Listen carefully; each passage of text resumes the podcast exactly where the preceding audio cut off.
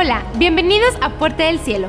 Continuamos con la serie Sal y Luz. El domingo pasado aprendimos que hoy vivimos en un tiempo de oscuridad y somos llamados a convertirnos en ese elemento que evite que nuestra sociedad se hunda. El día de hoy veremos un principio fundamental para que tú y tu familia puedan vivir las promesas y la bendición y que el enemigo no pueda tocar tu vida ni la de tu familia. El título de nuestra prédica es Jesús en mi casa. Recibamos con un fuerte aplauso a nuestro pastor Óscar Emilio Flores que nos trae la palabra de Dios. Puede tomar su lugar.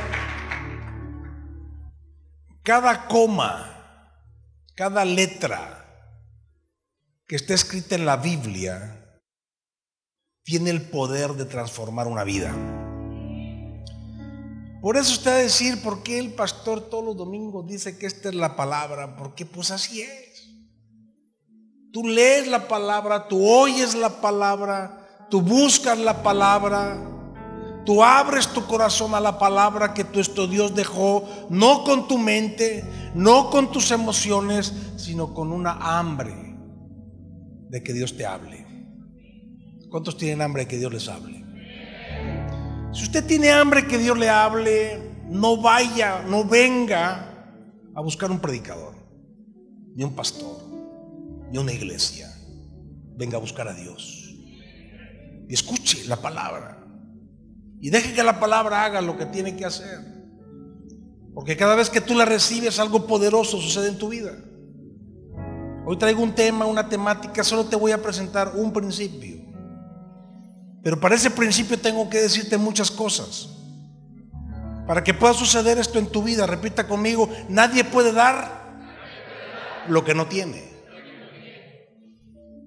Cuando empezó el Señor su ministerio, él pasó 30 años de incógnito, siendo formado en su hogar, con sus padres terrenales y por el Espíritu Santo. Dice la Biblia que crecía en gracia, en sabiduría, delante de Dios y también de los hombres. Y cuando Él empieza su ministerio público, cuando Él empieza a predicar, cuando Él empieza a desarrollar la misión para la que Él vino, en Mateo capítulo 4, verso 17, registra que el Señor empezó a predicar, arrepiéntanse, porque el reino de los cielos se ha acercado. Y yo me pregunto, ¿por qué el Señor dijo esto? Lo de arrepiéntanse me suena perfectamente y me identifico. ¿Por qué? Porque todos pecamos, todos fallamos. Hay que arrepentirse. Pero cuando Él dice, porque el reino de los cielos se ha acercado, ahí yo empiezo a pensar. Y Dios me daba esta palabra, esta palabra la he estado compartiendo a otros discípulos nuestros aquí en la iglesia, pero hoy me dijo Dios, esta palabra tienes que decírsela a todos mis hijos que están viniendo a puerta del cielo, a los que vinieron por primera vez, a los que están siendo injertados, porque esto es algo que va a potenciar tu vida. ¿Cuántos quieren potenciar tu vida? No solo la van a potenciar. Si tú te llevas este principio hoy, a partir de hoy, van a empezar a pasar cosas poderosas. Vas a ser protegido porque dijo él, el reino de los cielos se ha acercado. Entonces yo digo, bueno, ¿por qué? Pues es porque estaba lejos. Se había perdido el reino. Se había perdido el diseño original. Dios nunca en los planes de Dios, porque Dios es bueno. Santiago capítulo 1, los últimos versículos dice, que todo lo bueno viene de Dios, lo malo no viene de Dios. Y esto ya se los he predicado mucho. Dios ha preparado lo bueno, lo malo no es de Dios. ¿Cuántos dicen amén? Esto es importante que usted lo entienda, esto es importante que usted lo crea. Porque si no viene de Dios, ¿de dónde viene? El principio original de Dios era muy diferente al que ha vivido la humanidad. Vivimos una desgracia, vivimos un, una tragedia en el huerto del Edén. El huerto del Edén fue el lugar de la tragedia. Fue a donde el reino nos fue quitado, a los humanos, por el usurpador, por el mentiroso, por el traidor, porque el, por el que desde entonces está afectando, persiguiendo a la humanidad. En aquel lugar se perdió el reino. Y entonces Jesús empezó a predicar que el reino había cercado, porque eso es lo que vino a hacer Jesús, a restaurar lo que se había perdido en el Edén. ¿Muy bien? ¿Muy bien? Fíjese qué importante lo que estamos hablando.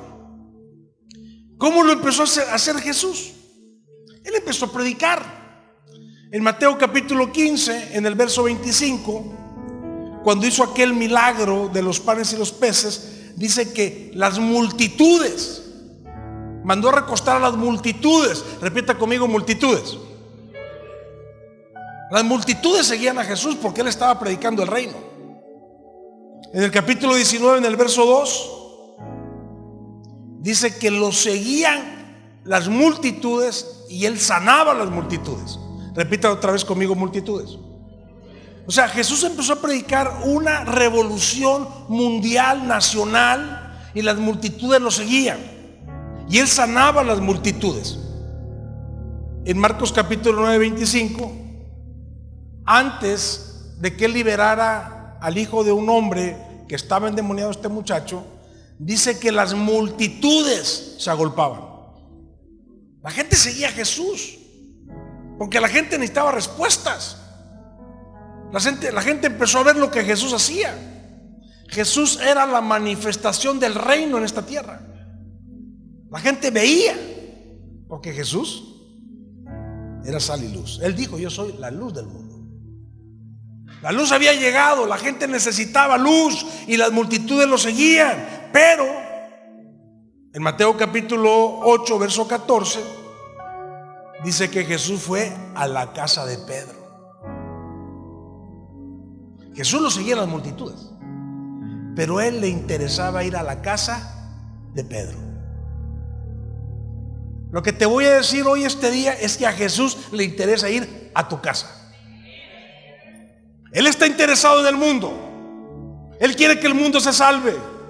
Él quiere que el Evangelio sea predicado a todo el mundo, porque es lo que todo el mundo necesita. Pero Él está interesado en ir a tu casa.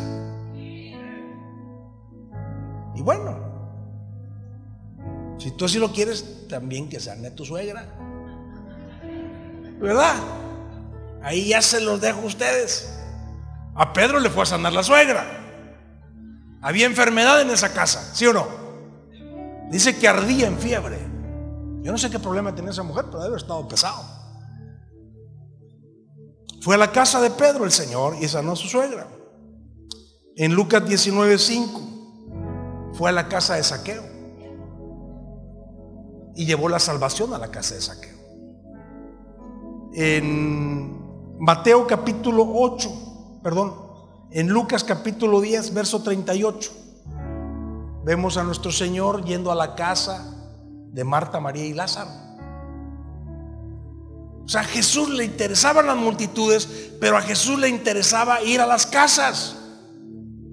Jesús te conoce. Él sabe tu nombre. Él quiere estar en tu casa. ¿Cuántos quieren recibir a Jesús en su casa? Él iba a las multitudes, pero él también iba a las casas. Porque el origen de la bendición está en las casas. El origen del proyecto de Dios está en el hogar. Y todo empieza en el matrimonio. Porque una familia empieza en el matrimonio. Yo te voy a decir cosas hoy que tal vez, ¿cómo decírtelo de una forma? Mira, sea lo que sea que te haya pasado en tu vida, hayas perdido lo que hayas perdido en tu vida. Todo lo que viene en la palabra es para restaurarte, no para condenarte. Pero algunos tal vez todavía estén a tiempo de escuchar esta palabra. Algunos otros tal vez es un poco tarde, porque ya pasaron cosas graves en tu vida y en tu casa.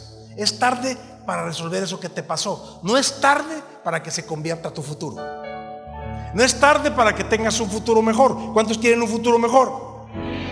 Y vemos al Señor Jesús en Mateo 10, a partir del verso 7, vemos al Señor. Él, él sanaba a las multitudes. Él bendecía a las multitudes. Y él empezaba a ir a las casas de Pedro, de Saqueo, de María, en Betania. Él empezaba a ir a las casas. Pero era tanta la necesidad que él empieza a enviar a sus discípulos a las casas. Agarró los 12 y los manda a las casas. Después agarra a 72 y los manda a las casas. Pero lo interesante de esto es que en Mateo 10, en el verso 8, él está mandando a sus discípulos a las casas. ¿A qué los mandaba a las casas? Fíjese, dice, vayan a las casas, sanen enfermos, limpien leprosos, resuciten muertos. O sea, hay gente en nuestra casa que está muerta, aunque parece viva, pero está muerta. ¿Sí o no?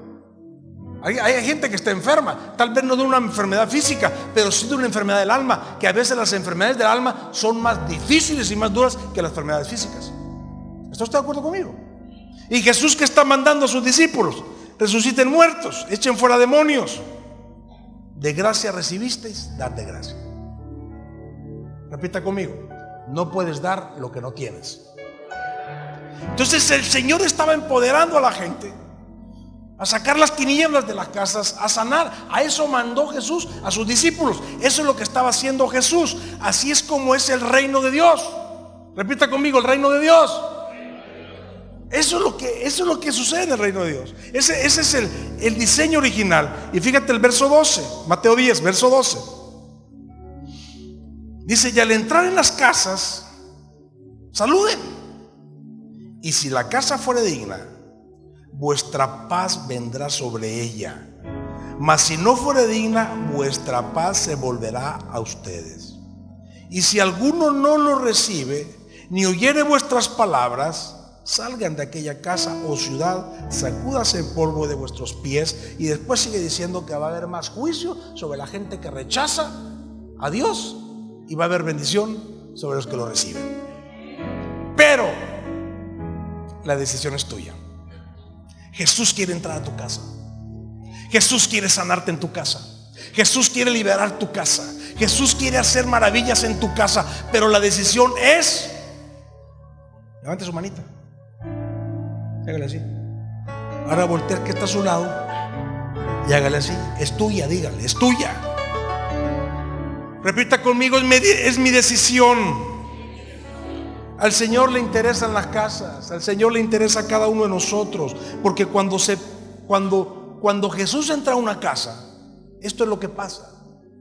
Se empieza a llenar de bendición esa casa, se empieza a manifestar lo sobrenatural. Y en esa casa hay paz. Así dice, ¿no? La paz que yo les he dado va a entrar a esa casa.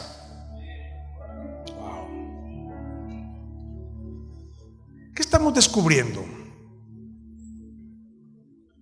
Estamos hoy frente a la palabra descubriendo lo más poderoso para tu vida.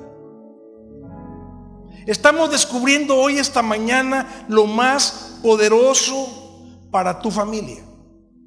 Estamos descubriendo esta mañana lo más poderoso para tu futuro en Cristo, para la ciudad, para el país, para el mundo. Porque a donde está Jesús hay bendición. La pregunta podría ser, ¿cómo le hago para que Jesús esté en mi casa siempre? ¿Cuántos quieren que Jesús esté en su casa siempre? Yo te voy a decir esto, mira, yo quiero que tú lo empieces a pensar. Porque si tú no estás viviendo libertad en tu hogar, si hay un problema con tu esposa o con tu hijo, o en el matrimonio, o hay problemas financieros, o hay problemas de salud, algo, algo está pasando ahí. ¿Sí o no? ¿Sí o no? Claro que sí. Porque yo te estoy leyendo lo que Jesús empezó a decir y lo que Él mandó y lo que Él empezó a hacer, porque eso es lo que Jesús hace en los hogares. Pero todo empezó en dónde? En el Génesis. En el Génesis. Ahí empezó todo. Dios hizo todo perfecto. Dios puso al hombre sobre la tierra en perfección, en sanidad, en prosperidad, en armonía, en paz. Pero ahí se perdió todo. Y si tú vas a Génesis 1, al verso 28, lo que Jesús, lo que Dios, porque en ese momento estaba Jesús, Padre y Espíritu Santo, los tres estaban ahí. Y dice la Biblia que Dios le dijo Adán y a Eva, y los bendijo Dios, Génesis 1.28, y los bendijo Dios, y les dijo, fructifiquen, multiplíquense, llenen la tierra y sojúzguenla enseñoreen en los peces del mar, en las aves de los cielos y en todas las bestias que se mueven sobre la tierra. Tres cosas le dijo Dios al hombre. Tres cosas profetizó Dios sobre el hombre que son el secreto de la bendición, el secreto del éxito. Dios estaba hablando aquí que este era el diseño. Este era el propósito. Esta era la realidad que debía vivir cada persona y cada familia. Y yo te voy a decir, cuando está hablando de fructificar, dice, fructifiquen. ¿Así dice? Fructifiquen. No está hablando de reproducción. Fructificar, mi hermano, mi hermana está hablando de éxito. Fructificar está hablando de algo más, está hablando de salud, está hablando de triunfo, está hablando de prosperidad. Eso significa fructificar. ¿Queda claro? No es reproducirse, es éxito prosperidad, bendición, salud. Eso es fructificar. Porque nadie puede fructificar si no está saludable. ¿Estás de acuerdo conmigo? Y después que dice, multiplicar y llenar la tierra. ¿De qué está hablando multiplicar y llenar la tierra? Lo que está hablando es de que la bendición que Dios te dio a ti, la bendición que Dios te va a dar a ti, va a ir a tus generaciones llenar la tierra. O sea que en ti se rompe toda maldición del pasado y a partir de ti la bendición de Dios alcanza todas tus generaciones porque dice llenar la tierra. El aplauso. Wow. Y lo último que le dice es sojuzga, enseñorea. Eso, eso está hablando de operar bajo gobierno y control. Que tú tengas el gobierno, la autoridad y el control de tu vida. Pero fíjate que algo muy, que es de lo que te voy a hablar hoy, que tal vez no lo hayas visto antes, y que es la revelación para tu vida hoy, es que esto Él se lo dio a la familia. Dios habló esta palabra a la familia. No se lo dijo a Adán cuando estaba solo, ni se lo dijo aparte a Eva. ¿Estás de acuerdo conmigo? Esta profecía, esta palabra, este diseño, Dios lo declara sobre Adán y Eva cuando estuvieron unidos. En una transparencia, sin barreras entre ellos, estaban delante de Dios. Dios hablaba con los dos después de que los formó a los dos y esta es la bendición que suelta sobre sus vidas. Y así, mis hermanos, es como se activa la bendición de Dios en cualquier persona cuando hay unidad en la familia. La bendición del diseño de Dios se reactiva cuando hay unidad perfecta en la familia. Y eso empieza en el esposo y la esposa. Porque Dios no es hombre ni es mujer. Él es Dios. Y cuando Él dice que hizo al hombre a su imagen y a su semejanza,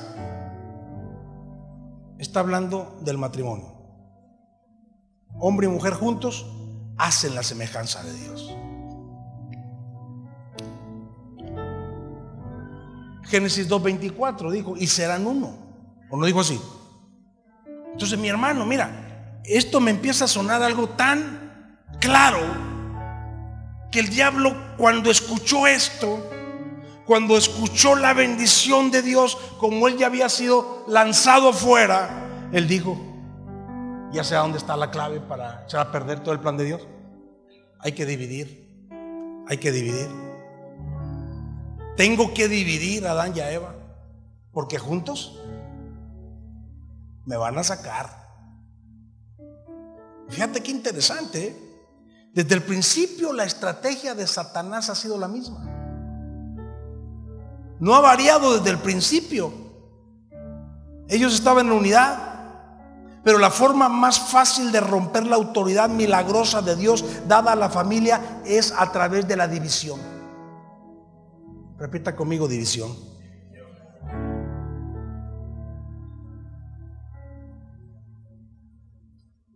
Para que yo, el diablo lo que quiere es simplemente es oprimirte, esclavizarte, que vivas contrario a la promesa, que vivas en sufrimiento y dolor.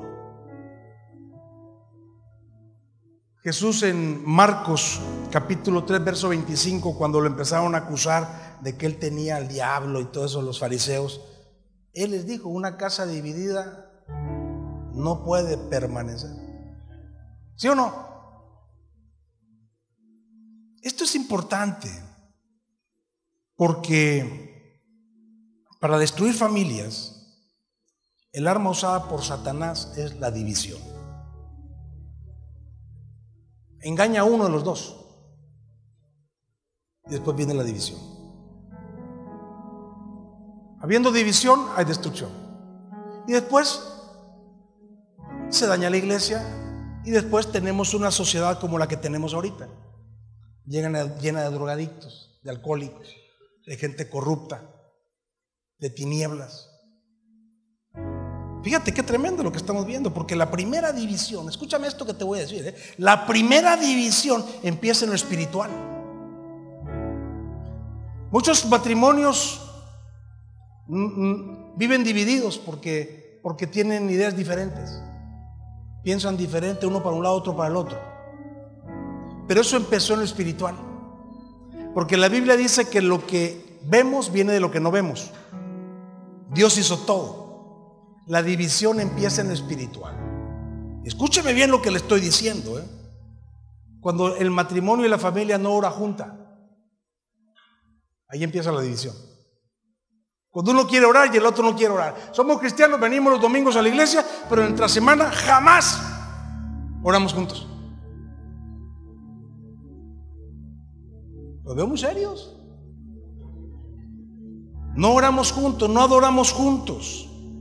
No compartimos la palabra juntos en la iglesia. Vamos a nuestros grupos de hogar, venimos los domingos, pero en la iglesia, en la casa, nadie abre la Biblia. Ni el esposo a la esposa, ni la esposa al esposo, ni el padre a los hijos, ni los hijos a los padres. Mucho menos como familia testificamos de Jesús. Es más, si no se dan cuenta aquí en la colonia que somos cristianos, mejor.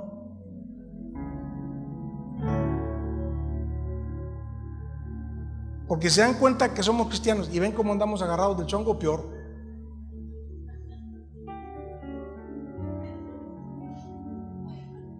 Esto, cuando esto empieza a suceder, cuando, cuando Satanás empieza a engañar a uno a los dos o a los dos, esto activa espíritus destructores que terminan con la autoridad, terminan con el dominio sobre el mal en la casa y en la familia. Y entonces el mal puede entrar. Porque tú legalmente le estás dando oportunidad al enemigo. El hijo se divide del padre, el padre del hijo, los hermanos. Empezamos a hablar lenguajes diferentes, pero todo comienza en el espíritu. La Biblia dice que somos espíritu, alma y cuerpo. No dice, no dice cuerpo, alma y espíritu, dice espíritu, alma y cuerpo. Si tú logras en lo espiritual tener la victoria, tener la libertad, tener la revelación, todo lo demás va a ser bendecido. Pero primero lo espiritual. Tú no puedes querer entender, porque las cosas de Dios no se entienden. Las cosas de Dios se creen y se obedecen. Y cuando tú crees y obedeces, vas a ver que tu alma se doblega delante de Dios. Yo te lo puedo decir. Yo viví eso. Yo, un hombre mentalmente, yo, yo no te quiero ni platicar qué es lo que yo he estudiado y qué es lo que yo soy, intelectualmente hablando. Pero mi mente estaba tan grande que yo no podía reconocer a un Dios como el que te estoy predicando hoy. Hasta que yo decidí creer. Y empecé a ver empecé a ver, porque yo creí, empecé a ver. Y entonces mi mente tuvo que arrodillarse delante del Dios Todopoderoso, que aunque no entienda, Él hace. Y Él va a hacer en tu vida si tú estás entendiendo esto. Todo comienza en el Espíritu. Satanás sabe que si logra dividir en el espíritu, el desastre está asegurado en el mundo físico, en el mundo emocional, en el mundo financiero y en la salud. ¿Me expliqué? Todo empieza en lo espiritual. Cuando el hombre se separa de Dios, cuando el hombre no cree en Dios, hay una división. Y ahí el diablo hace lo que quiere. Cuando tú te unes a Dios, ahí empieza, ahí empieza el nuevo hombre. Ahí empieza la restauración, ¿sí? En Cristo somos nuevas criaturas. Y entonces la, la, siguiente misión es unir a la familia. Es que se une a la familia. Porque a lo que le tiene miedo al diablo no es a los cristianos independientes que vienen a la iglesia los domingos y que tratan mal a su mujer en la casa. ¿Verdad? O al muchacho que viene el domingo a la iglesia y es un desobediente toda la semana con sus padres. Eso no les tiene miedo. A los, a los, que les tiene miedo es a los que vienen a la iglesia y viven toda la semana unidad espiritual. ¿Cuántos dicen amén a eso? Aleluya.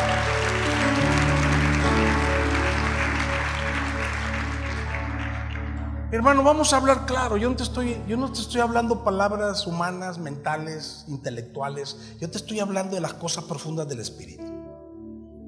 Tú debes de preguntarte por qué entra el heridor a mi casa. ¿Por qué entró el heridor a mi casa? Y me lastimó, y me dividió, o me trae triste, o algo, o hay enfermedad.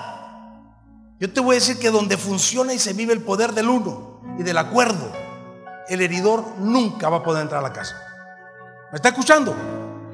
Cuando en, el hogar se vive el poder del uno, que es el que le dijo Dios a Adán y a Eva, y serán uno solo, que es el poder del acuerdo, estar de acuerdo, ahí no va a entrar nunca jamás el heridor en tu casa. Antes de que llegue la pobreza, antes de que llegue la enfermedad, antes de que llegue el adulterio, antes de que llegue la fornicación, antes de que la droga llegue a tu casa, antes de que llegue la desobediencia de los hijos. El trabajo del maligno es lograr sembrar el poder de la división. ¿Me escuchó o no me escuchó? Los muchachos se independizan. Los hombres empiezan a pensar una cosa y las mujeres otra. Ahí hay división. Y después tú te preguntas, ¿y por qué si yo voy a la iglesia los domingos? Tengo estas preguntas, me hacen mucho estas preguntas. Y Dios trae esta revelación tan preciosa, tan poderosa, tan grande. Todo comienza en el Espíritu, cuando no hay sacerdocio en la casa. ¿Por qué cree usted que los hombres son los que menos quieren orar? ¿Ah? ¿Por qué usted cree que cuando mi esposa, la pastora de esta iglesia, convoca a las mujeres allá en este lugar? Y cuando yo convoco, no lleno ni esto. Porque los hombres no han entendido. Ahora, yo te voy a decir, si el varón de la casa no toma el sacerdocio, agárralo tú. Hasta que lo agarre él. Hasta que lo agarre él. Pero la falta de sacerdocio en la casa es lo que ha traído la división. Los hombres no agarran el rol que Dios le dio. Adán se equivocó, Adán se equivocó. Adán pudo haber restituido a Eva, pero no lo hizo. Fue mandilón, fue collón, fue cobarde. Adán fue un cobarde. La mujer es, es fácilmente fácilmente engañada por los sentidos, los sentimientos, el dolor, lo almático. y entonces Satanás, no, evita, no, no, no, si tú vas a ser más sabia. lo que te dijo Dios no es cierto. Le engañó, le, le mostró el fruto, dice que vio, vio. Y la mujer cayó. El hombre no cayó, la mujer cayó. ¿Qué hizo el hombre?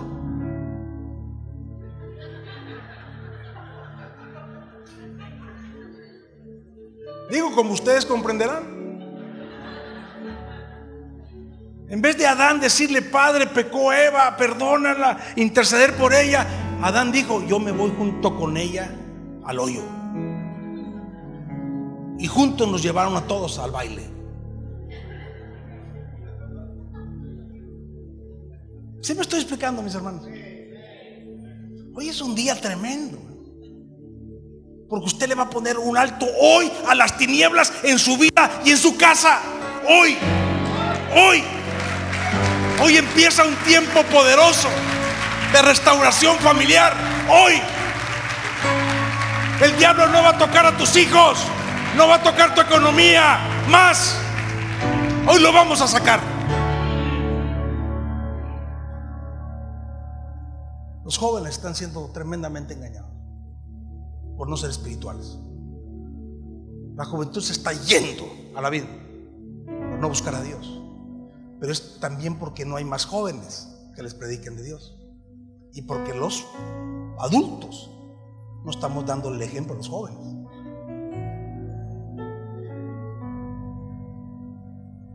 Todo comienza en la división.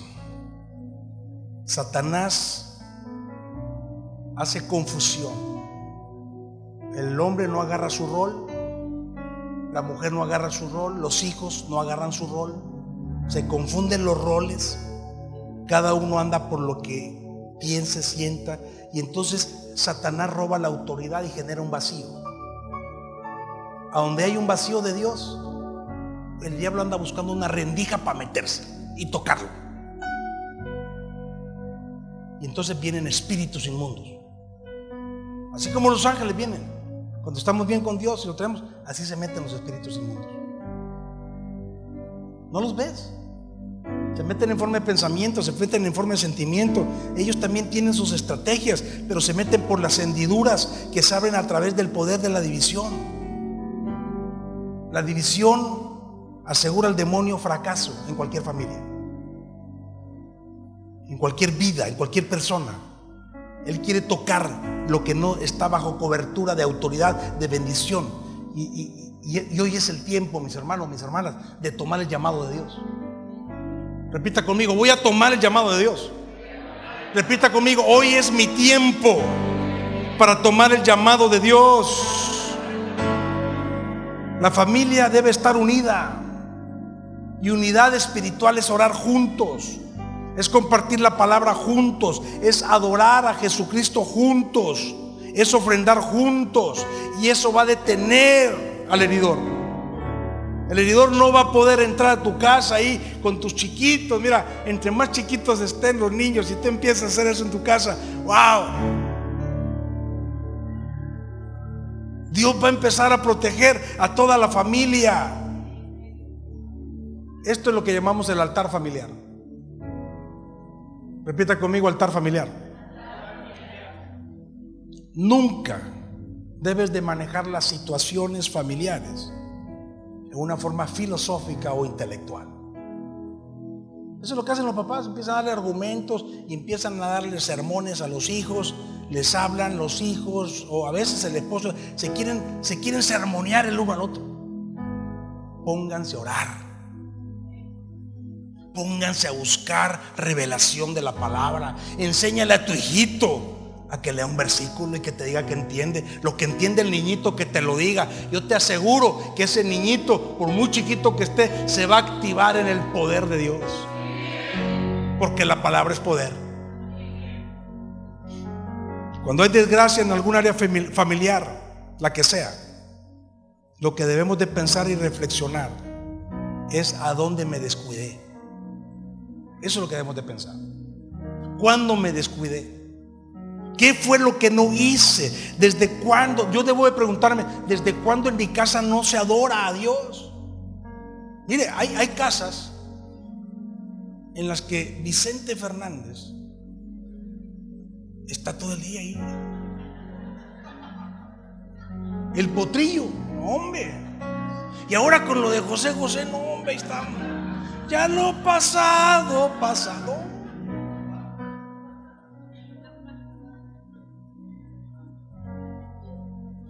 Yo sé que es chistoso, mi hermano. Pero muchos están metiendo demonios ahí. Y tus hijitos chiquitos eso es lo que oyen. Y así crecen. Claro, los traes a la iglesia los domingos, pero en la casa no hubo altar familiar. Después no controlas al muchachito en la adolescencia. Ya está oprimido. No quiero irme más por ese lado, pero lo que te quiero decir es, ¿desde cuándo en mi casa no comparto con sencillez de corazón el pan sin amargura y sin rebelión en la casa? ¿Desde cuándo no lo hago? Donde no hay altar familiar. Eso me fue el tiempo, Aquí ya me emocioné. Estamos aprendiendo algo. Fíjese, donde no hay altar familiar, ¿sabe qué es lo que sucede? Lo que le pasó al pueblo de Israel 430 años. 430 años. Usted, usted se recuerda, mire, en el Edén, el diablo dividió a Adán y a Eva. ¿Qué nos costó? El reino. Salen Adán y Eva a vivir divididos porque se dividieron y un hijo mata al otro. La sociedad se corrompe completamente hasta que llega el diluvio. ¿Sí se acuerdan? Sale Noé del diluvio, el hijo, falta el padre, se divide la familia. Y así empezamos a ver la historia. Abraham se pelea con Lot, se divide la familia. José, José, José unió a la familia. José fue el profeta de Dios que unió a la familia, porque en toda familia hay un profeta. En toda familia hay un profeta. Es la esposa, la esposa. En toda familia hay un profeta, como José. No me voy a meter en eso. Pero en tu familia hay un profeta que une a la familia. Se muere José, se divide otra vez el pueblo. Entran en 430 años. Y esta es la lección que estamos aprendiendo hoy, mis hermanos. Entran bajo la maldición faraónica de amargura y resentimiento. ¿Cuántos hogares no viven amargura? ¿Cuántos hogares no viven resentimientos? ¿Cuántos hogares Dios no, eh, Dios no ha podido restaurar? No quiero que te sientas mal si tu hogar se destruyó. No quiero que te sientas mal. Si tú divorciaste, eh, eh, has experimentado un divorcio, no te sientas mal. Dios te va a restaurar en la condición en que estés. Pero esto es importante que lo entendamos. La persecución satánica, faraónica, sigue igual hasta los días de hoy. Es la misma estrategia, mis hermanos. El altar familiar es lo único que mantiene bajo vida real, bajo prosperidad a una familia. Repito otra vez conmigo, altar familiar. Los resultados de la, de la maldición faraónica, satánica, en un hogar, cuando no hay altar familiar, primero lo que sucede es que no hay adoración a Dios. Los hogares deben estar llenos de adoración a Dios. Mire, muchos de ustedes, les voy a decir con todo respeto, ni siquiera oyen y entienden lo que están oyendo. Les gusta el ritmo, pero están oyendo declaraciones satánicas sobre su casa. Muchos cantos, hay cantos del espíritu del hombre que pasan, pero la mayoría son culto al diablo, porque no están inspirados espiritualmente. Están inspirados en mentes heridas, en mentes lastimadas. Inclusive algunos pervertidos hacen esas canciones y esa música. Y tú te la comes toda. Y se la das de comer al que la oye. No hay adoración. La segunda, no hay palabra en casa. Cuando no hay palabra en casa se activa la división. Hay crisis y el heredor comienza a golpear. Tres, se vive bajo opresión. Se pierde la paz, la vida espiritual. Se, logra, se, se roba la libertad del espíritu para que la gente no sienta libertad en su casa de buscar a Cristo, de hablar de Cristo, de adorar a Cristo, de orar. Se oye el dolor del pueblo. El pueblo lloraba, el pueblo se quejaba. En las familias hay dolor por un hijo. Hay dolor por el, en el matrimonio. Hay dolor por las finanzas. Hay dolor porque hay una enfermedad. A donde no hay altar familiar, mi hermano, mi hermana, esto es lo que pasa. Bíblicamente, el pueblo de Israel lo vivió. Si tú vas a Corintios, dice, todo está escrito para que ustedes no sean como ellos fueron. Todo lo del pueblo de Israel está escrito porque ellos fueron gente que se alejó de Dios, dejó el altar familiar, se fue detrás de otros dioses. No hay servicio a Dios tampoco, ni efectividad en servicio, porque cuando no hay altar familiar no nos interesa servir a Dios, que es lo más importante. Y si sirves, eres inefectivo porque hay problemas. Se pierde la visión pastoral, eso es lo que le tiene más miedo el diablo. De que tú en tu casa seas el pastor de tu casa, la pastora de tu casa. Que tus hijos sean creados en un ambiente pastoral, de cuidado. No sea un término religioso, un término de cuidado. Pero Dios acordó del pacto que hizo con Abraham. En Génesis 3 Dios se acordó del pacto que hizo con Abraham y habló con Moisés y le dijo, Moisés, ya escuché el clamor de mi pueblo, hermanos, hermanas, el Señor hace muchos años, muchos años, muchos. Allá en el cielo hubo una reunión Aquí se estaba acordando Dios del pacto que había hecho con Abraham y le dijo a Moisés, voy a liberar a mi pueblo con gloria y con poder. Hace miles de años, yo no sé cuántos, en el cielo hubo una reunión. Estaba el Padre, estaba el Hijo y estaba el Espíritu Santo. Y dijo, mira cómo están estos. Se está destruyendo la humanidad. Mira cómo están. Y el Hijo levantó la mano y hizo un pacto. Y dijo, yo voy, yo los voy a salvar, yo los voy a bendecir, yo los voy a rescatar. Y desde ese momento se hizo un plan. Jesús vino a la tierra. A traer el reino de nuevo. Fueron diez plagas las que Dios le regaló a Moisés. Lo más poderoso que usted ha visto en la Biblia. Las, los milagros, las, las señales que Dios le dio a Moisés. Diez plagas. Usted las conoce, no las vamos a ver, están tremendas. Enfrían a cualquiera. Pero cuando llega Moisés con Faraón y le dice, tienes que dejar a mi pueblo salir a adorar a Dios en el desierto. ¿Qué le dijo Faraón? Ni conozco a tu Dios, ni lo puede dejar ir. Y entonces le da la primera señal. La vara de Aarón que se convierte en culebra, ¿se acuerdan? La vara de Aarón que se convierte en culebra. ¿Y qué hizo el faraón? ¡Ay! ¡Ay! Se asustó el faraón. ¿Verdad que no se asustó? Tranquilo el faraón. Llamó, mandó a llamar a sus brujitos. A ver. Y todos aventaron sus varas y todas se convirtieron en culebras.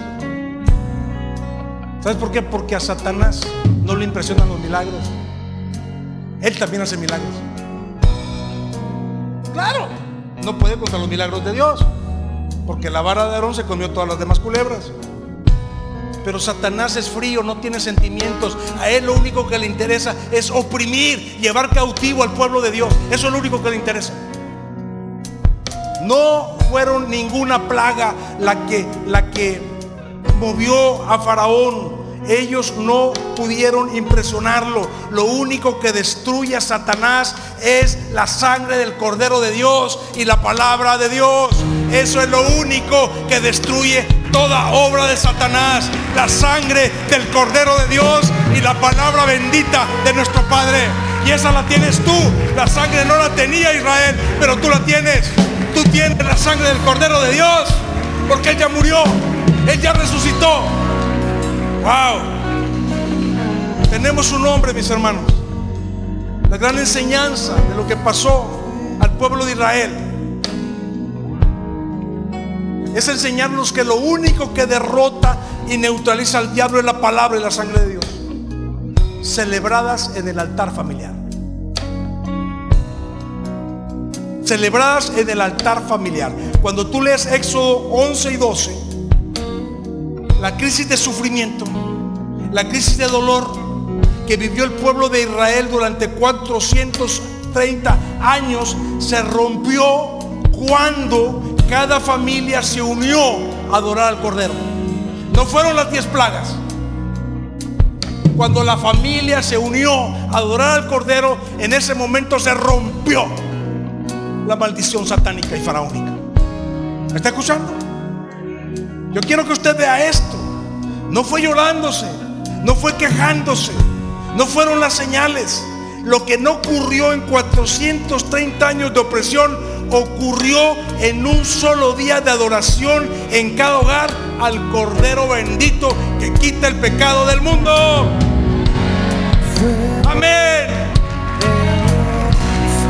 va a aplaudir, aplauda fuerte al Señor.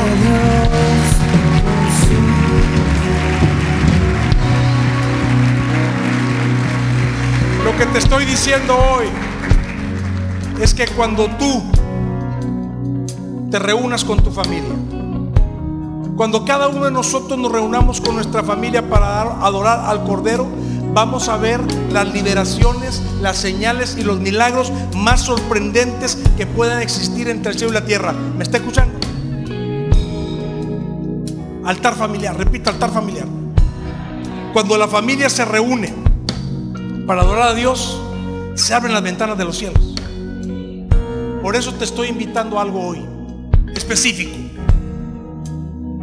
A que a partir de esta semana inicies tu altar familiar. ¿Me está escuchando? A partir de esta semana lo quiero invitar a que usted haga su altar familiar, una práctica, una celebración, cada hogar, altar familiar. Estoy invitando a todas las familias de Puerta del Cielo a que lo hagan los lunes, en la noche. Si usted no puede, hágalo otro día, pero hágalo. Vamos a reunirnos a celebrar altar familiar. ¿Qué va a pasar? Se va a activar la bendición. El heridor no va a poder entrar más a tu casa, se va a salir. Altar familiar es el antídoto, antídoto de cada familia, de cada hogar contra el poder del reino de las tinieblas estoy explicando? Hágalo. Yo le pido, vamos a hacerlo todos los lunes. Pero si no puede el lunes, hágalo otro día, pero hágalo. Empieza a hacer su altar familiar en su casa. Y Dios va a traer todo tipo de bendición. Porque a donde se honra al Cordero de Dios, allí está Él. Él se hace presente. Jesús milagroso empieza a sorprender. Juntos vamos a leer la palabra. Vamos a poner nuestras alabanzas. Vamos a orar al Señor. Declare conmigo. Mi familia es libre de crisis porque se activa el poder del altar familiar. Otra vez, mi familia es libre de toda crisis porque se activa el poder del altar familiar. En una sola noche, mis hermanos, en una sola noche se rompió la crisis de 430 años. En una sola noche. Porque cuando hay altar familiar, los demonios se van y los ángeles llegan. Los demonios se van y los ángeles llegan. Y si, y si tú haces altar familiar en tu casa, si tú haces altar familiar en tu casa,